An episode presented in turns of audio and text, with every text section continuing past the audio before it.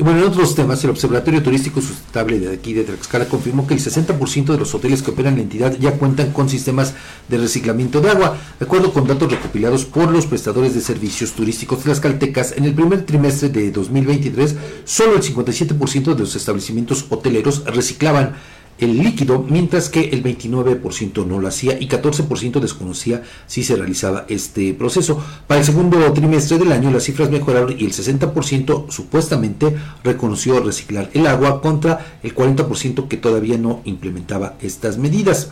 El objetivo de este indicador es monitorear el avance de hoteles que adoptan medidas de reciclaje eh, de aguas residuales y bueno, los datos se obtienen trimestralmente mediante encuestas a hoteles de categoría turística en los principales destinos de Tlaxcala sobre medidas ambientales adoptadas. Pero bueno, mire, solamente es con estadísticas, con un cuestionario, con encuestas.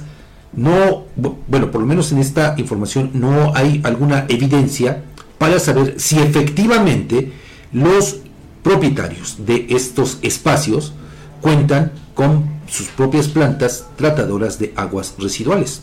No hay ninguna información en torno a eso y bueno, disculpe usted el escepticismo de mi parte, pero pues si hablan de reciclar agua, pues lo lógico sería que contaran con sus propias plantas de tratamiento para poder reutilizar esa agua, ¿no? Eh, pero le digo, solamente es basado en encuestas, por eso yo pongo eh, pues la, eh, tengo esta, esta duda.